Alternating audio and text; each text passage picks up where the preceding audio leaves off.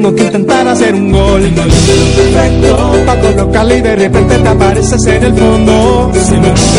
Les damos la bienvenida a Diario Mural, un espacio de encuentro. En Diario Mural podrás escuchar anécdotas, recuerdos, reflexiones, opiniones, arte, música y toda la diversidad de nuestras escuelas. Aquí comienza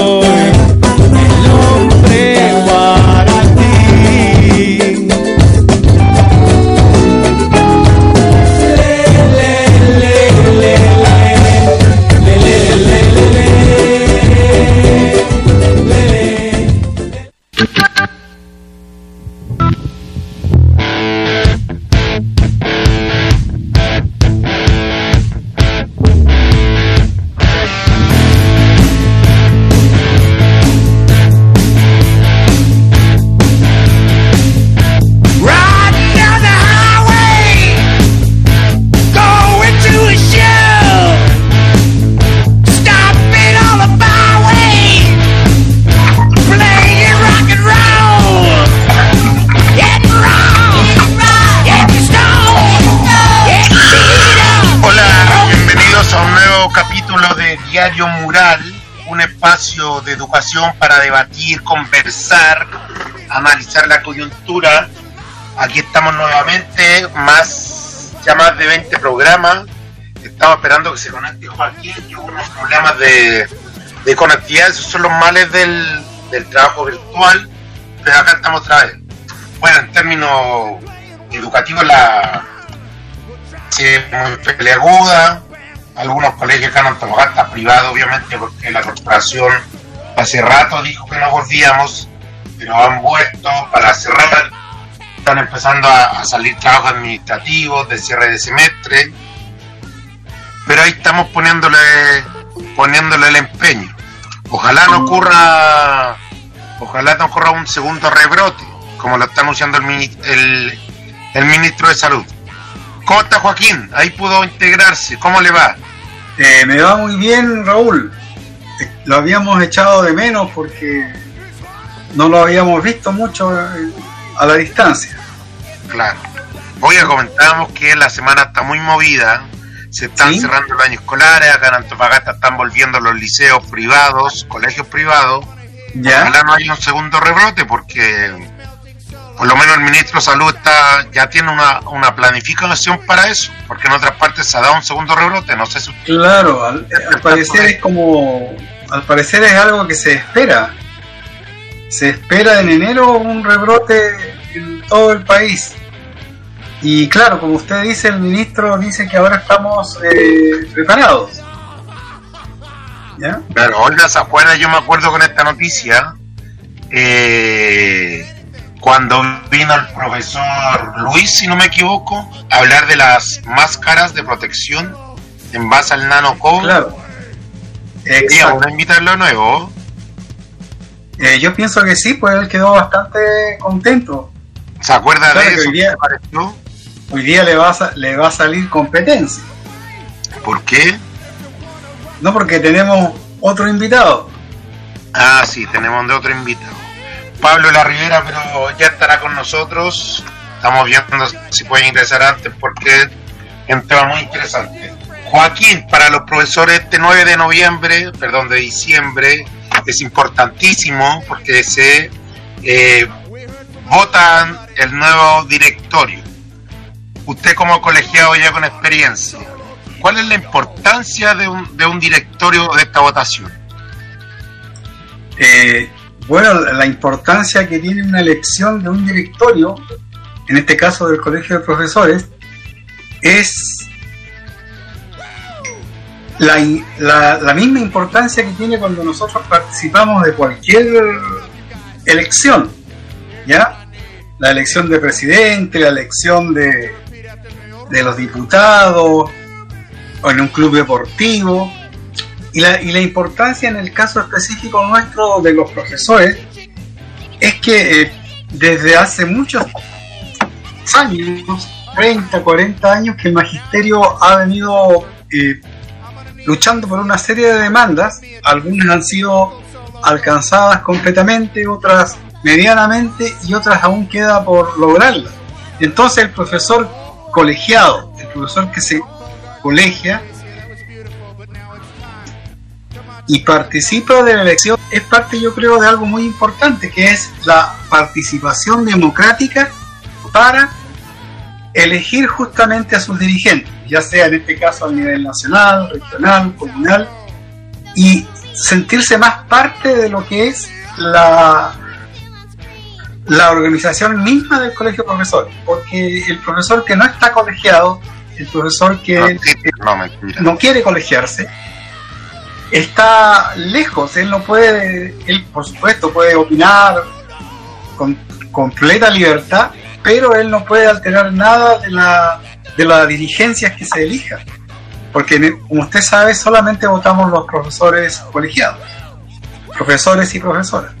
Claro. Oiga, y ahí uno me hace, no sé si escuchó o vio eh, el acto de homenaje del, del gobierno al colegio médico, a los médicos, perdón, la, pres- la presencia de la presidenta, que hizo un discurso muy, muy abultado, y ahí uno se pregunta cuál es la función social del, de nuestro gremio, del colegio.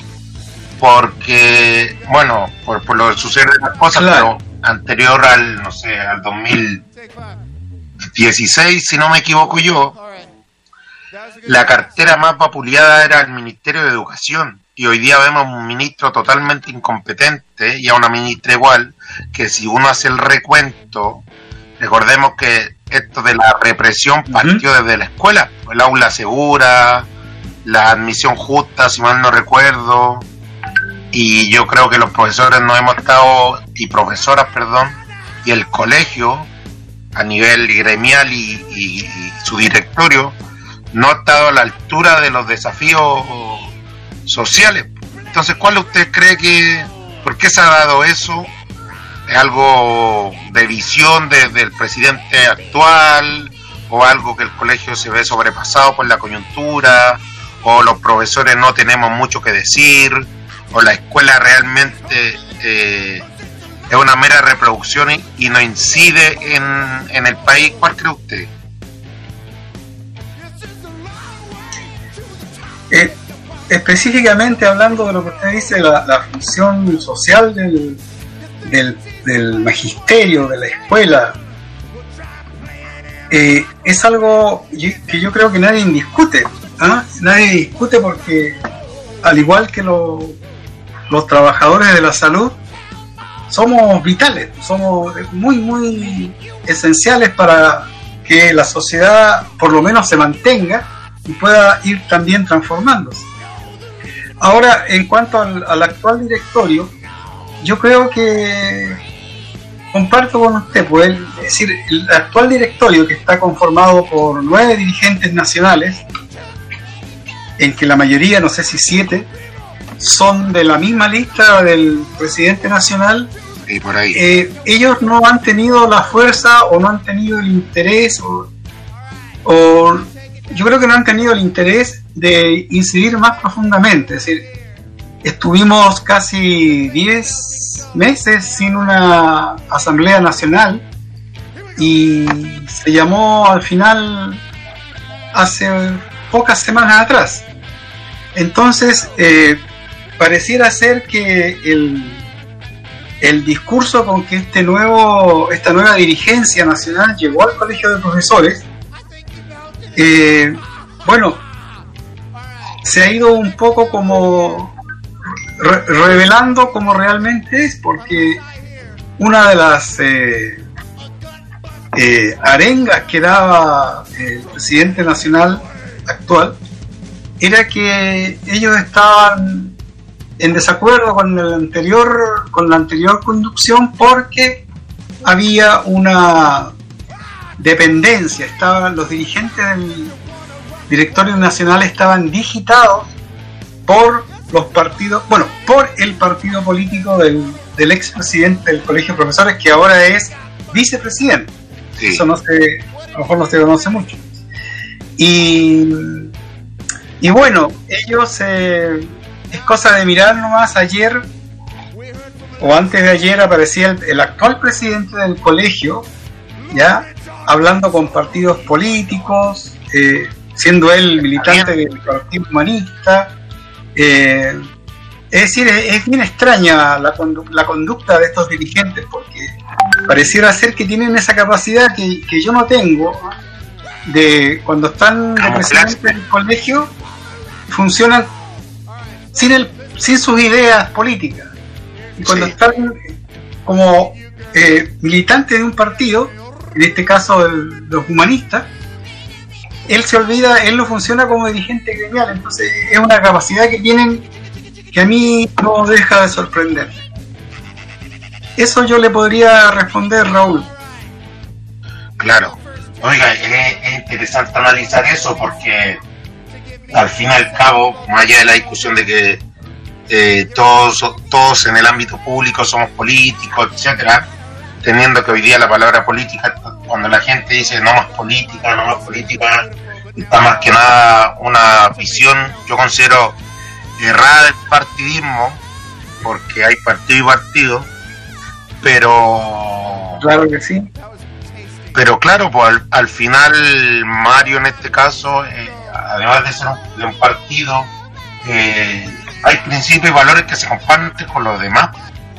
Entonces, pudiera hacer algo ahí poco ético, que, que hoy día yo creo que la exigencia de, de- de la sociedad tiene que ver con la, con la ética, con la ética que- Claro. que, yo no Sí. alcanzo. Entonces, hoy día alguien decía por ahí que los servidores públicos tienen que ser, tienen que tener eh, una vara más alta de ética que el resto, que la media. Así Claro. que ven eso. Bueno, eh, el tema de la ética es algo como que siempre está Ya, en el discurso de, de la mayoría de nosotros, ¿ya? pero no siempre eh, esa- ese eh, discurso refleja realmente cuál es el comportamiento eh, cuál es el comportamiento que, que tiene la persona. Evidentemente hay profesiones como la profesión de profesor, de profesora, que como bien dice usted, pues requiere de un nivel de ética de, en su accionar público muy, muy alta y que sea difícil de, de eh, derribar. Ah, Lo mismo debiera pasar con los médicos, de- lo mismo debiera pasar eh, con las, eh, las fuerzas policiales. Entonces, eso yo creo que la ética, si realmente pudiéramos ser éticamente completos, eh, nuestro país sería mucho mejor. Pero es un proceso que yo creo que no, que no acaba. Claro, y uno como, bueno, el currículum, en el currículum actual de educación además, eh, el gran problema es que se dice que hay que enseñar ética, se dice que hay que enseñar educar en emociones, etcétera. Bueno, no sé si, no sé si la ética tiene mucho que ver con las emociones, tal vez sí, pero al final da poco tiempo. Por eso, eh, las propuestas que he leído del Colegio de Profesores, me llama la atención una propuesta de la lista F, Unidad y Fuerza Docente, que habla sobre volver a realizar un, un congreso un congreso educativo. Eh, cosa importante que yo creo porque el último fue el 97 si mal no me falla la memoria entonces Claro. yo creo que esa es la esa es como es la sustancia que al colegio de profesores le falta para y que fue perdiendo y que para que la sociedad lo valore.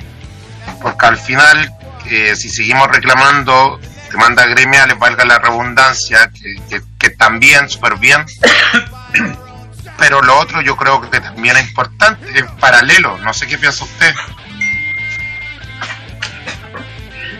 Eh, claro, es decir, eh, yo creo que el, el- el colegio de profesores, al interior del colegio de profesores, siempre ha existido un sector eh, de colegas que son muy eh, ven la educación muchas veces como algo técnico. Sí, centran su proceder, su actuar, el trabajo en sí desde un punto de vista técnico, que es muy importante, pero ese, esa manera de ver la educación deja de lado todo lo que, la, la gran riqueza que tiene eh, el tema de la educación, la gran importancia, como decíamos recién, que tiene para, para incidir en las políticas eh, nacionales. Es decir, una de las cosas sabidas ya es que la pandemia, una de las cosas que mostró la gran importancia de los trabajadores de salud y la gran importancia del magisterio, de los profesores. Porque, bueno, lo de la salud está sumamente claro y en el caso nuestro, muchos, muchos eh, problemas se produjeron por la falta de, por este tipo de trabajo que se instaló, la falta de, de ayuda que tenían los alumnos. sí. Eso es lo que yo podría decirle, ¿ya? Claro, el Congreso Educativo, que, que ojalá se pudiera hacer, eh, es importante que contemple, bueno, el colegio tiene una propuesta curricular que yo creo que no es muy conocida, que también es deber de los docentes de la comunidad darla conocer, pero también es importante integrar los saberes que se fueron acumulando y construyendo en este tiempo, porque no creo, bueno, antes, eh, obviamente en la aula había cibernética, pero hoy día eso eh, está más, más palpable que antes, se ocupa más, agudizó. Entonces yo creo que también tiene que ver el manejo de las, realmente de las TICs de parte de los estudiantes, porque yo no sé si a usted Joaquín le pasa, pero una de las cosas en cuanto a los- hablando como de los estudiantes que me he dado cuenta este año, es que los llamados nativos digitales, que se supone que son esta generación, eh, no son tales porque pareciera ser que manejan solamente a su antojo las redes sociales. Porque a veces, en mi caso personal, cuando mandaba a descomprimir archivos o, o un texto PDF, eh, cuando no tenían la aplicación o no sabían cómo hacerlo, eh, no averiguaban mucho y uno tenía que hacer el trabajo de de diseñar, de cortar, de comprimir, etcétera. Entonces llama la atención eso que una que una generación que dicen todos los estudios que nacieron en internet, conviven con internet y deben leer más que todos nosotros porque chatean todo el día, la cosa es la, la falta de comprensión lectora. Creo que faltan muchas habilidades que, que se suportaban, pero que en realidad no están. Entonces yo creo que la escuela se tiene que hacer cargo de eso. No, no podemos seguir, no podemos seguir viviendo o educando para algo que no existe. Eh, ahora eso también llama, yo creo que el compromiso de, la lista F también pasa por, por eso, eh, del fortalecimiento del fortalecimiento de la educación pública. ¿Usted, Joaquín, cree que por qué, más allá del ámbito económico, pero por qué y para qué debemos fortalecer la educación pública? ¿Usted está de acuerdo conmigo algo? ¿Desacuerdo? ¿Quiere- ¿Me quiere invalidar? Dígalo, dígalo ya. La verdad es que pienso que usted lamentablemente está en lo correcto. ¿ya? Eh, yo quería invalidar su argumento, pero no puedo. Eh, Hágalo, hágalo. claro, yo creo que el, el, el tema este de las TIC, el tema de las TIC es una cosa que, bueno, lo- se ha dicho mucho, a todos nos, nos eh, llegó de sorpresa. Y claro, eh, el- es como lo que se dice siempre. La pólvora no es algo no es algo malo per se, sino que es el, el- el uso el uso que se le da. Entonces, todo este avance tecnológico es eh, sumamente eh, bueno, importante, ya útil, necesario, todo, pero por alguna razón los estudiantes no o un sector de ellos, yo no sé cuantificarlo, pero no han sido capaces de valorar de valorar lo que sea lo que significa el poder acceder a eso. Eh, yo les cuento a mis estudiantes, por ejemplo, que yo, como yo soy un poco mayor que usted, en mis tiempos de En liceo, perdón, en blanco y negro. 1.0. Claro, todo era en blanco y negro y sumado a eso, eh, lo más eh, eh, avanzado que había en tecnología eran estas grabadoras de cinta. Ah, ya. Entonces, ahora los jóvenes tienen tanta facilidad por- para acceder a, información, pero lamentablemente eso no se traduce en un conocimiento o en un discernimiento, en una reflexión. Buena palabra, discernimiento. Sí, la estuve buscando recién en un diccionario y la encontré Claro. interesante. Y oiga, ¿y cuál usted cree que... Entonces, ¿qué deberíamos hacer en educación? Porque en otros países, no digo más avanzado, porque yo creo que para hablar de eso hay que hacer un contexto bueno con que nos comparamos y todo eso, pero eh, en otros países no existe el modelo de asignatura como está en Chile. Bueno, en Chile se intentó tal vez volver un poco cuando existía el, el sexto año humanistas, me conoce que, que de nuevo que la educación básica dura hasta, dure hasta sexto, la educación media dure de séptimo a cuarto medio. Y realmente yo creo que, que la última modificación curricular en que se supone que el estudiante debiera elegir eh, está bien, pero no contextualizada, porque no sé si existe, como usted bien lo dijo, porque yo creo que la libertad eh, se trabaja, entonces creo que no existe el discern- discernimiento real para que los estudiantes puedan o puedan elegir en total libertad porque a veces lamentablemente se elige por lo más fácil, o sea, yo soy de historia, imagínese usted que estoy en este, como en este país, con lo que escucho en el aula, ¿quién va a querer elegir historia? ¿O Claro. quién va a querer elegir otras cosas que se consideran fome? Claro, Entonces, creo que falta adecuar, como me acuerdo que, dijo la, la profesora Nelly cuando hablamos del SUTE, falta adecuar el proyecto educativo a la realidad que tenemos actualmente. Y creo que ahí falta, bueno, lo que hablaba, me acuerdo que la, la semana pasada, el movimiento pedagógico, el, a lo mejor el congreso educativo, pero también un estudio sociológico de, de cuál es el estado actual, no solo de la educación, sino de los seres humanos que ingresan a la escuela y seres humanos, eh, entre comillas, chilenos. No sé qué opina usted de eso. Bueno, es evidente que para, para opinar de educación hay que tener claro el contexto en que estamos. Eh, eh, yo recuerdo que hasta finales de la década de los 70, Chile tenía un prestigio que yo no sé si era tal, de ser un país con una- un sistema educativo muy bueno.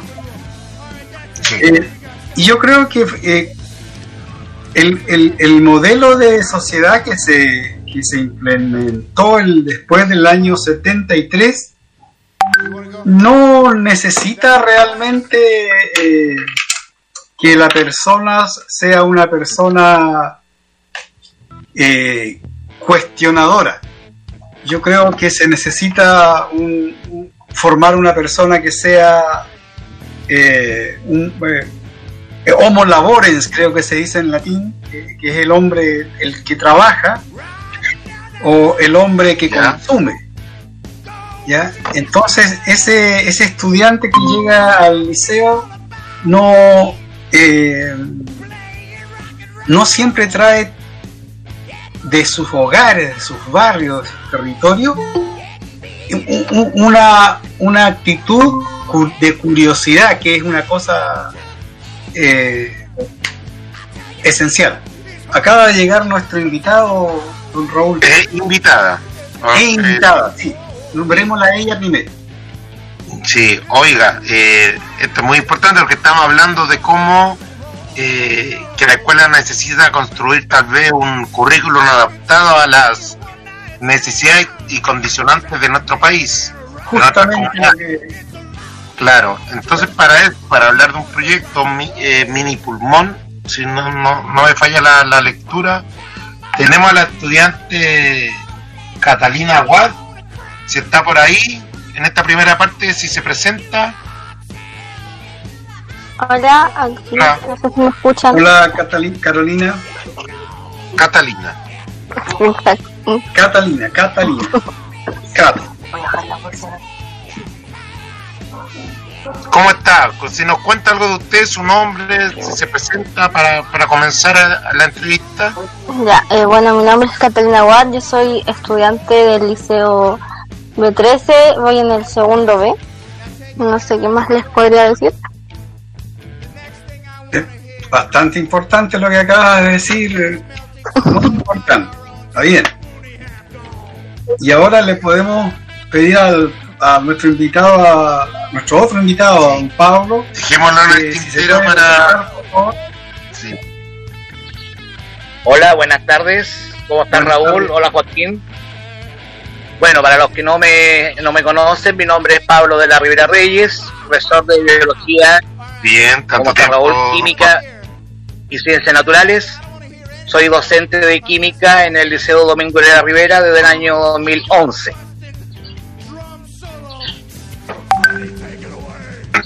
Entonces, para, para comenzar esta sección,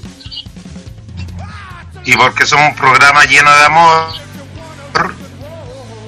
nos vamos con la canción de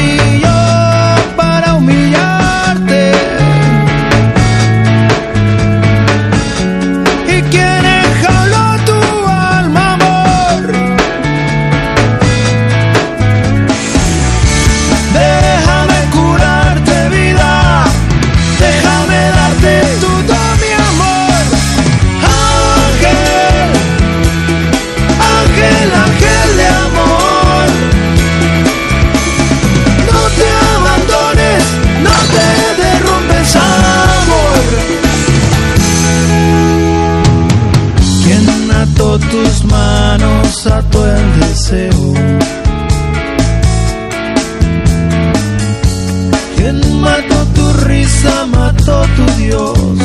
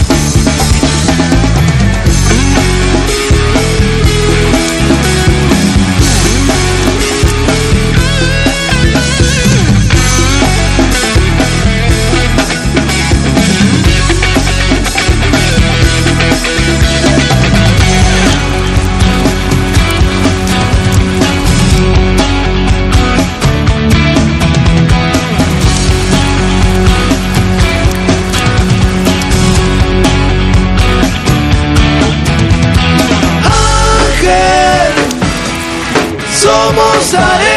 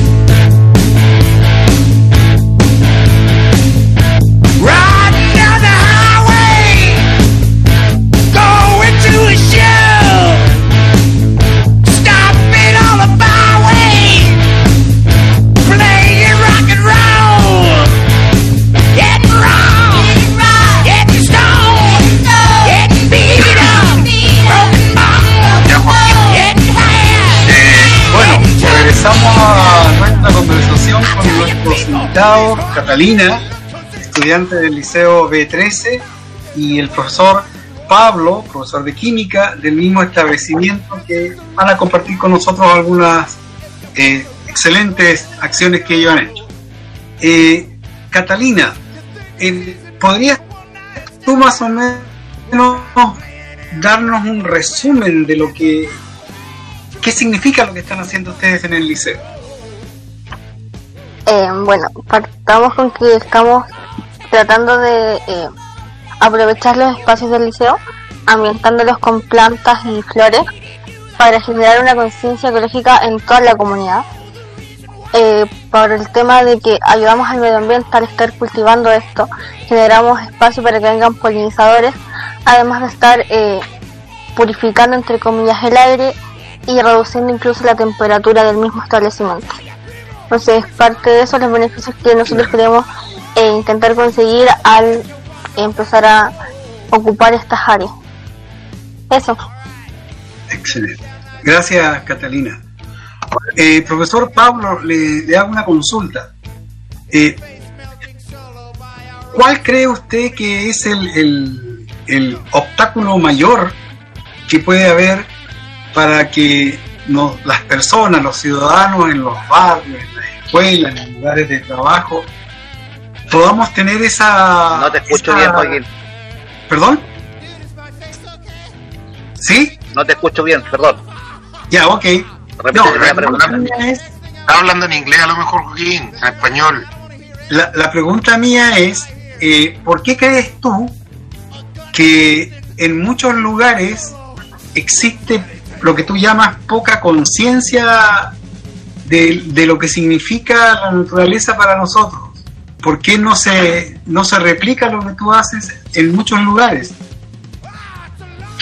¿O, que, ¿O crees tú que sí se replica? Eso fundament- eso fundamentalmente se debe bueno a los con- a los contextos en los cuales nosotros nos desarrollamos como ser humano en este planeta.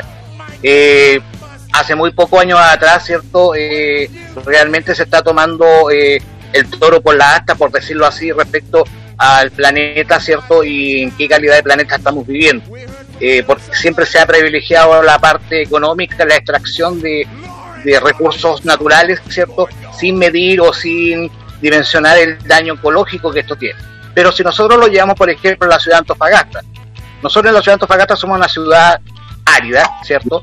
Que estamos rodeados por una franja marina, ¿cierto? Y una franja de cerro, ¿cierto? Por lo tanto, nuestra ciudad, por el punto de vista, es una ciudad de cemento, donde, ¿cierto? Eh, antiguamente existía la escasez de agua, pero en estos momentos, ¿cierto? Con todos los desarrollos tecnológicos, que no podríamos justificar que no hayan áreas verdes o que no queramos eh, tener un ambiente más agradable, más con- Buen punto. consecuente con la sustentabilidad ambiental, porque te pongo un siguiente ejemplo. La quebrada Carrizo, que termina ahí donde está la rotonda hacia donde se sube a la, a la ruta Ah, oye. 5, ¿cierto? donde está el complejo de la minera escondida. Hay una serie de, de edificios que esos edificios, ¿cierto? Tienen, tienen desagües que botan sus aguas servidas y sus aguas grises, porque tenemos que hacer la distinción entre aguas negras, que son las aguas que se ocupan, por ejemplo, cuando uno usa el WC, y las aguas grises, que son las que se ocupa la lavadora y todo el cuento. Sería muy muy impactante, muy útil, muy muy beneficioso que cierto esas aguas grises en todos los edificios estuvieran eh, separadas, cierto, destinadas, cierto, o que tengan un simple tratamiento que tampoco es difícil, una mini planta de, de tratamiento de agua, que se limpiaran y con esas mismas aguas se pudiesen regar áreas verdes, porque para eso no hay, hay normas que lo permiten. Entonces ya con eso estamos ganando terreno. Y tenemos que tener conciencia, como ha, mencionado Catalina, ¿cierto?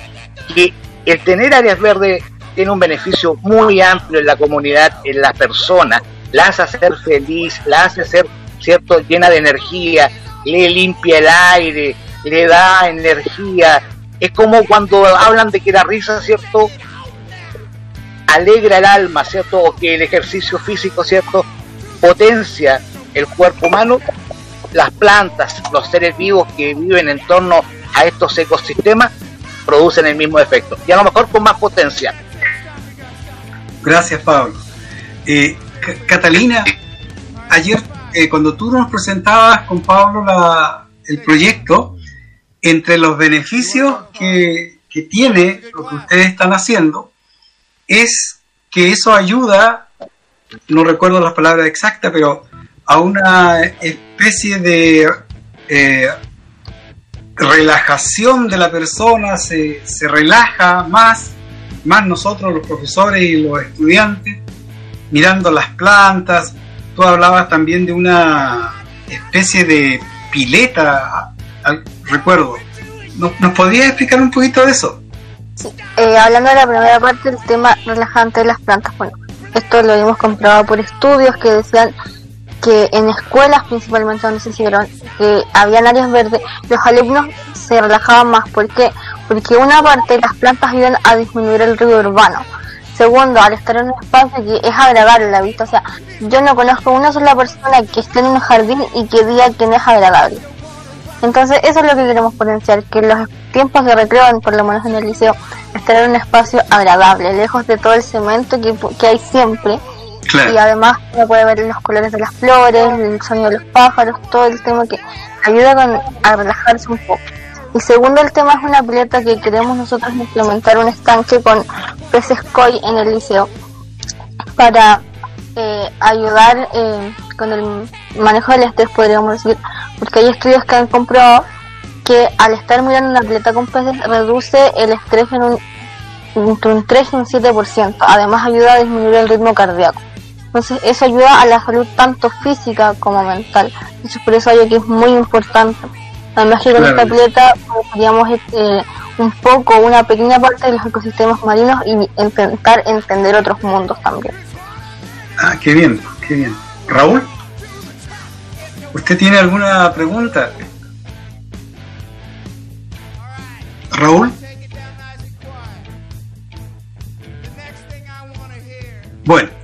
Eh, Pablo, le quiero preguntar, usted, por ejemplo, usted como eh, el profesor guía, podemos decir, no sé, no es primera vez que realiza este tipo de, de actividades, tengo entendido.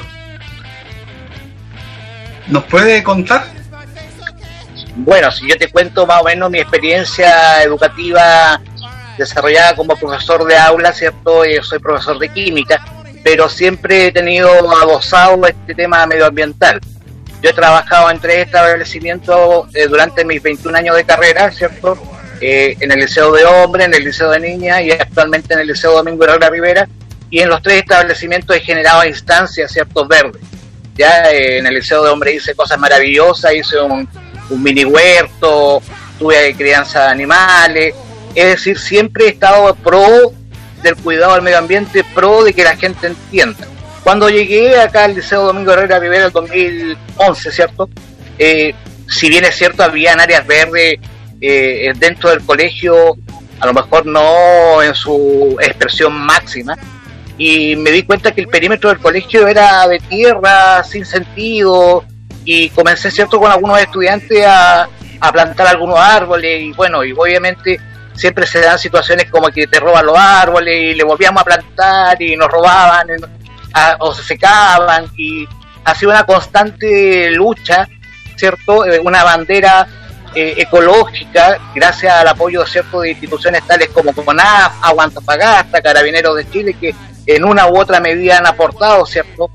al desarrollo de esto y obviamente si tú pasas por el establecimiento tanto en la parte interna de los jardines que están maravillosos ahora gracias al apoyo cierto de la dirección del colegio y fundamentalmente a la colaboración de la familia de Catalina cierto Eh, pero si tú vas por afuera hay un, un concepto muy importante. Tú del hecho por ejemplo caminas una cuadra alrededor del colegio y te vas a dar cuenta eh, lo motivante que es si tú vienes de mal genio o vienes con alguna problemática, ese pequeño, esos pequeños metros que caminas antes de entrar al colegio ya te da una un ambiente distinto, ya no entras tan tensionado porque por último caminaste, viste una hojita, viste una, una ramita, viste un pajarito.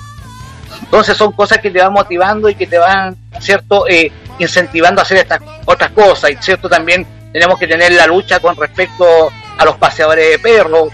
pero bueno, de a poco vamos a ir logrando crear conciencia y generando eh, educación ambiental, tanto a los estudiantes de nuestra unidad educativa como a la comunidad toda. Gracias, Pablo.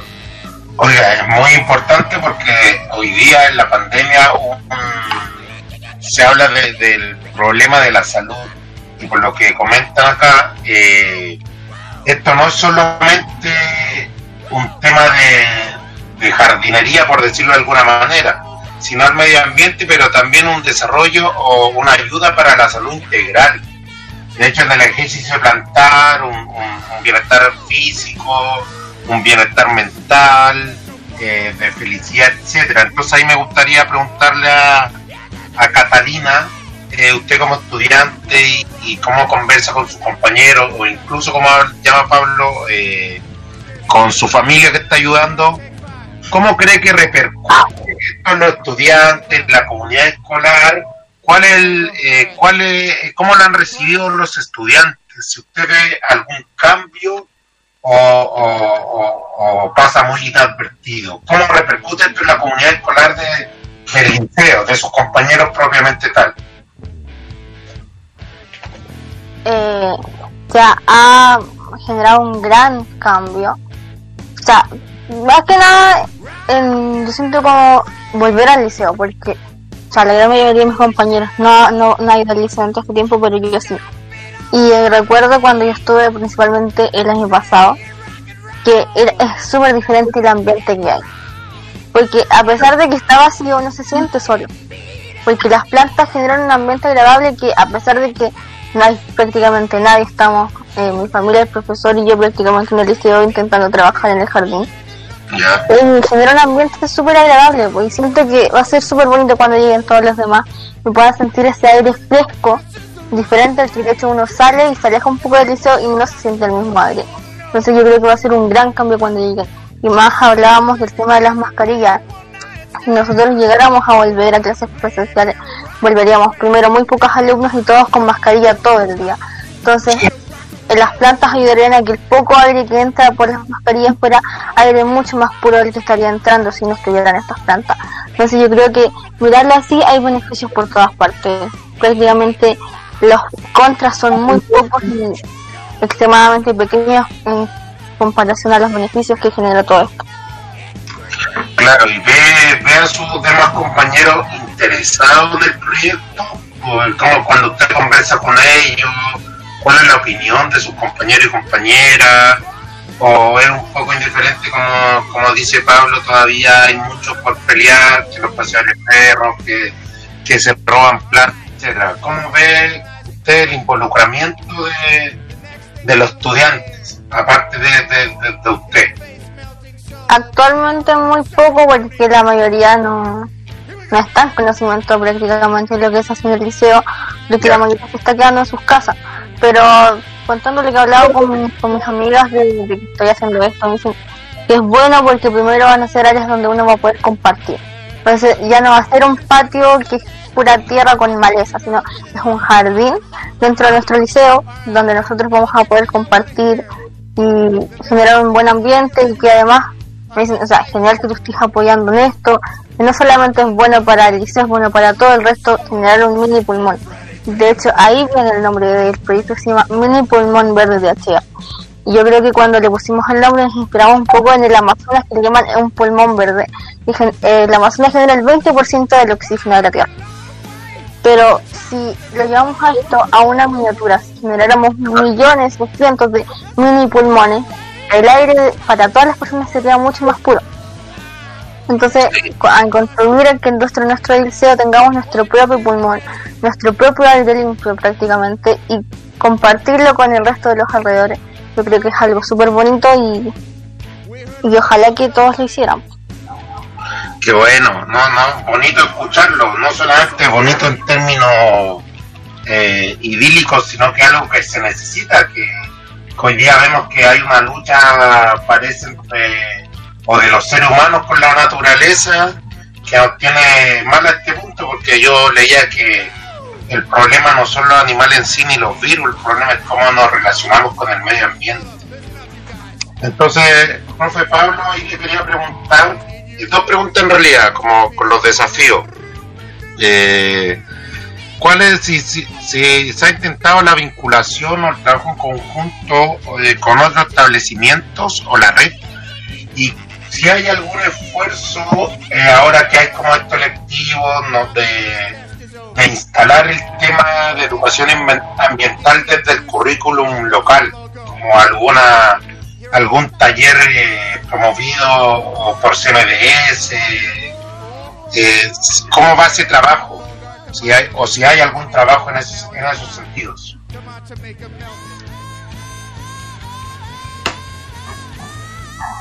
Pablo. Se fue Bueno, Pablo. que como- oh, no, acá estoy. Eh, que estaba, estaba coordinando algo. Eh, como te decía yo, decir, este ha sido un trabajo de hormiga, es cierto, eh, fundamentalmente en el sentido del tema de los recursos. Eh, pero creo que estamos abriendo puertas. eh, nosotros como liceo, ¿cierto? Eh, tenemos un nombre dentro de la ciudad eh, en, en el tema medioambiental. Además de eso, que nosotros somos una, una- un establecimiento que está certificado medioambientalmente por, la, por el Ministerio de, de Medio Ambiente, ¿cierto? Y, y, cierto, eso nos permite abrir puertas y golpear y que nos escuchen. Y obviamente faltan instancias que nos puedan permitir ir cambiando esta mentalidad, porque la corporación, ¿cierto? Si bien es cierto, en forma muy, muy tibia, muy fría, ¿cierto? Eh, a, a veces implementa recursos según quien esté a cargo, pero no hay una política, que es lo que debiese existir en estos establecimientos educacionales, una política de educación ambiental. Recordemos que la educación ambiental es un proceso transversal a todo, a todo conocimiento. Por ejemplo, tú, eh, tú, Raúl, eres profesor de historia, ¿cierto? Y tú, tú cierto, o impartes o tienes conocimiento del, del programa de formación ciudadana. Claro. Y dentro del programa de formación ciudadana, ¿cierto? Está transversalmente desarrollado toda la educación ambiental, ¿cierto? Porque de ahí tenemos que partir, ¿cierto? De crear un ciudadano respetuoso, un ciudadano que sea comprometido con su con sus valores, tanto valores éticos, valores morales, pero es importante el valor medioambiental, porque eso te va a dar consecuencias, ¿cierto? A que tú tengas que pensar dos o tres veces antes de, explotar un terreno y después dejarlo estéril, ¿cierto? Tienes que hacer los impactos ambientales y sabemos que ahora existen los tribunales ambientales, por lo tanto, eh, se están consiguiendo cosas en forma lenta, pero se están consiguiendo cosas y yo creo que eso nos posiciona como país eh, en lugares muy importantes, pero también es importante que como ciudad, como las autoridades comunales, ¿cierto?, que tengan esa característica y le den la importancia que, que requiere al cuidado del medio ambiente. Bien. Gracias, Pablo. Eh, Catalina, eh, ya, va- ya nos queda poquito tiempo. Te quiero hacer un- la última petición. ¿Tú qué mensaje darías tú, qué nos dirías tú a nosotros, al resto de las personas que vivimos en esta ciudad? ¿Cuál sería tu, tu petición a esas, a, esas personas en el tema que tú estás eh, haciendo este proyecto? Eh, bueno, partir más que eh, decidir comentar lo que hemos hecho en el liceo, hacer una convocatoria a todas las personas, desde los adultos hasta los niños. Que siempre se ha dicho un granito de arena es muy, es muy importante, porque muchos granos de arena hacen una playa. Entonces, partir con que cada persona, con que usted tenga su plantita en su balcón, en, la esquina de la casa y la riegue todos los días, usted está ayudando porque está purificando su aire.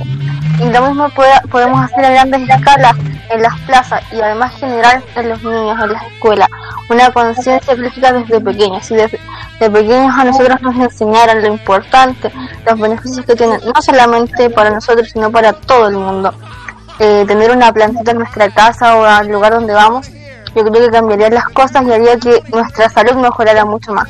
En especial esta zona que está tan contaminada, eh, que si uno puede tener una planta lo haga porque no solamente le va a ayudar a uno mismo sino al resto es eso y que cada quien pueda aportar con su granito de arena no es necesario tener un jardín gigante con una plantita en un macetero basta y sobra para apoyar a la causa que es apoyar al medio ambiente, a no seguirlo destruyendo. Eso. Muchas gracias, Catalina. Muy bien. Bueno, lo mismo para el profesor Pablo. ¿Cuál sería su, su palabra de despedida? Pablo. Profesor Pablo. Bueno, dar, la, dar las gracias por la oportunidad de poder transmitirle un mensaje a la comunidad, ¿cierto? E invitarlos, ¿cierto? Que cuando gusten pueden venir a nuestro liceo, visitarnos, eh, contemplar las áreas verdes, ¿cierto? Eh, darnos sugerencias, darnos apoyo moral, monetario o instancia de proyectos, ¿cierto?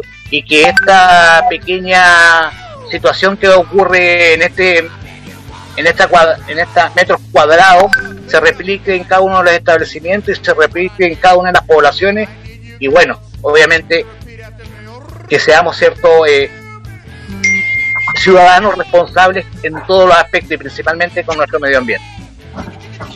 Muchas gracias, profesor. Raúl. No, mu- muchas gracias a ambos. eh, es importante eh, lo que hablan, lo que hablan porque además no, uno siempre habla de- del medio me- perdón, beneficio que, que acarrea, acarrea esto para el medio ambiente, pero se nos olvida hablar en, en primera persona porque nosotros también somos parte de ese medio ambiente. O sea, hacer con el medio ambiente también hacer más, más vivible nuestra vida, porque somos protagonistas, somos agentes, somos parte del medio ambiente, no estamos afuera. Vez el problema de la educación en términos más centrales es que nos educaron, por lo menos, bueno, ahora está cambiando por la gran labor del profe, de Cata y otros más, de que por a nosotros nos enseñaron de que como que los animales eran una cosa, nosotros otra, la naturaleza una cosa, nosotros otra. Entonces eso está cambiando. Mi, mis felicitaciones ya hablando de, ya que estamos hablando de este congreso educativo, que si sale alguna de otra lista, importante que el colegio también se empape de, de, de estos temas pues, y apoyar como gremio. No sé qué opina usted de eso, Joaquín, para ir despidiendo. Eh, yo pienso que sí, es decir, en estos momentos la situación del medio ambiente es tan complicada, tan crítica, que debiera ser una. debieran los centros de alumnos, las organizaciones de los profesores, de los trabajadores que hay en los liceos, en la escuela, debiera ser una, una preocupación quizás primera. Porque como bien decías tú, Raúl, antes se decía que el hombre debe conquistar la naturaleza. Y en esa conquista ha destruido casi el planeta. Entonces, Claro. como tú bien lo decías, afortunadamente al parecer en Oriente hay otra visión. Y eso nosotros en Occidente la hemos ido eh, adquiriendo y adecuando a la, a la realidad nuestra. Mire, ¿eh? está bien, la, está bien. La educación ambiental, como dice Pablo, lleva a eso, porque al final toca lo que estamos como ser humano. Bueno, profe Pablo, Cata, ha sido un agrado tenerlo acá. Dejamos la puerta abierta para cualquier iniciativa, si tienen alguna red que quieran compartir algún momento, algo que contarnos, los dejamos invitados. Ya, muchas Muy gracias. bien, Me gustaría agregar un último comentario. Mira. Lo que decía que el ser humano, el señor Joaquín, que decía que el, el ser humano ha intentado conquistar y ha terminado destruyendo. Para mí conquistar no es destruir, conquistar es vivir en armonía con el resto. Así que, hay que yo creo que empezar a ver eso, que cuando conquistemos la naturaleza va a ser cuando logremos vivir en perfecta armonía con ella. Eso y muchas gracias por la invitación. Gracias, Catalina. Gracias, Pablo. Muchas bueno, gracias. y dejarlo invitado eh, para el próximo año, si Dios así lo, lo estima conveniente, eh, a que nos transmitan la inauguración, ¿cierto?, del proyecto que estamos desarrollando en estos momentos y que va a tener su finalidad ya en marzo del próximo año. Así que ahí les vamos a abrir las puertas para que ustedes nos transmitan en vivo la ceremonia de inauguración de lo que estamos haciendo. Bacán, bacán, si que- queremos crecer más. Entonces, bienvenido sea, ahí estaremos, lo esperaremos. Muchas gracias, nos vemos. Gracias, Un gusto, saludos. Un gusto Pablo también. No olviden votar para los colegiados este 9, que es importante. Así que, ¿estás lista? F? ya, Joaquín, Chao. Chao Raúl, que esté bien. Cuídese. Lo grito que me llaman, me dicen que ya suelte la pelota. Vamos a perder y ya suena la campana. Vamos uno abajo, tengo que intentar hacer un gol. Tengo perfecto para colocarle y de repente te apareces en el fondo. Suena la campana y por hoy cerramos los portones imaginarios para abrirlos nuevamente el próximo viernes a las 19 horas en un nuevo encuentro con Diario